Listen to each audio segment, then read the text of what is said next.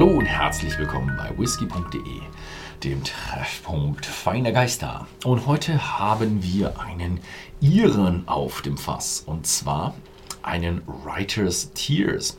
Und ich habe ja schon öfters darüber geredet, wie es aussieht mit der irischen Gesetzgebung, dass ein Pot Still Whisky kann auch Grain enthalten und ein Single Malt Whisky kann auch Column Still Whisky enthalten. Dieser hier ist jetzt, wie steht's da?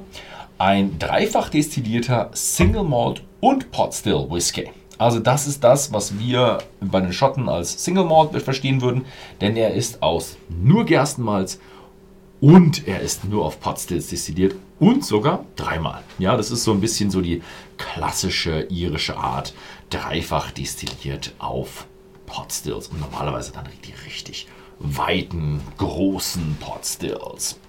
Ja, Writer's Tears gibt es nicht als Brennerei. Das ist ein Name, also theoretisch ein NDP, ein Non-Distillery Product.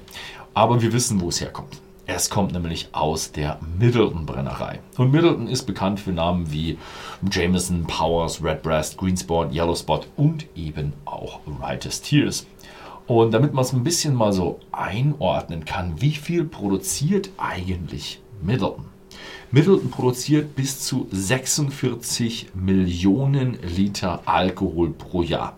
Also wenn man von größeren Brennereien spricht, also mit meistens mit Grain-Brennereien dazu, dann spricht man von 20 Millionen Liter. Und das hier, die Brennerei hat das Dreifache von, sagen wir mal, einem Loch Lomond.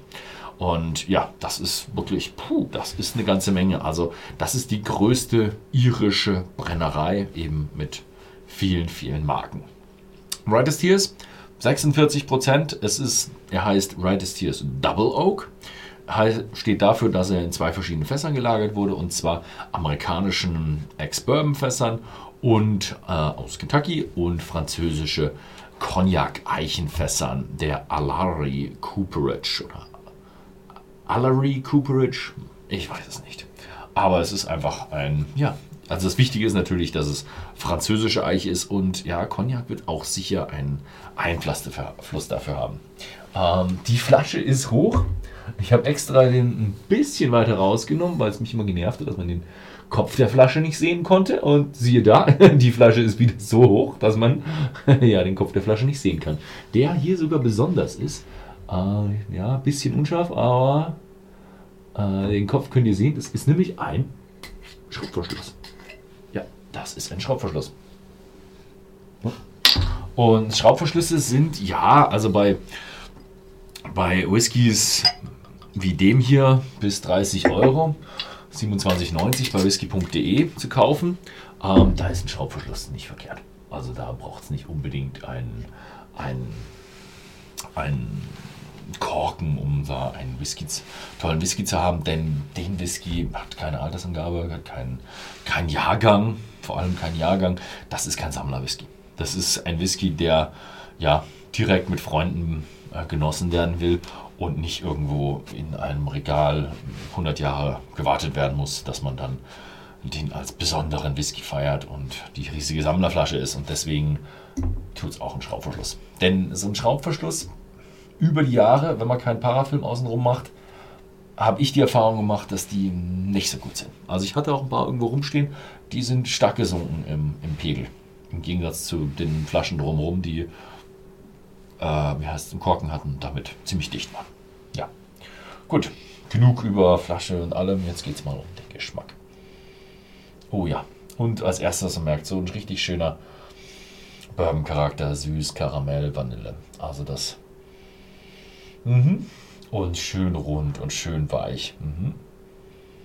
Ja, merkt schon so, ah ja, im Hintergrund ist da schon ein bisschen, bisschen was kräftigeres. Aber sehr subtil, sehr subtil. Also der, der große Tenor ist eigentlich so, dass man so der Stereotyp irischer Whisky so weich Fass gelagert, dreifach destilliert. Mhm. Trifft aber den Stereotyp ganz gut.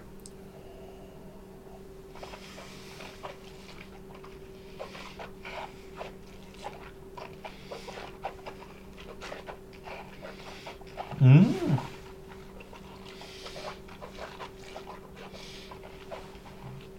Wow, der Geschmack ist ein Stückchen kräftiger. Mhm.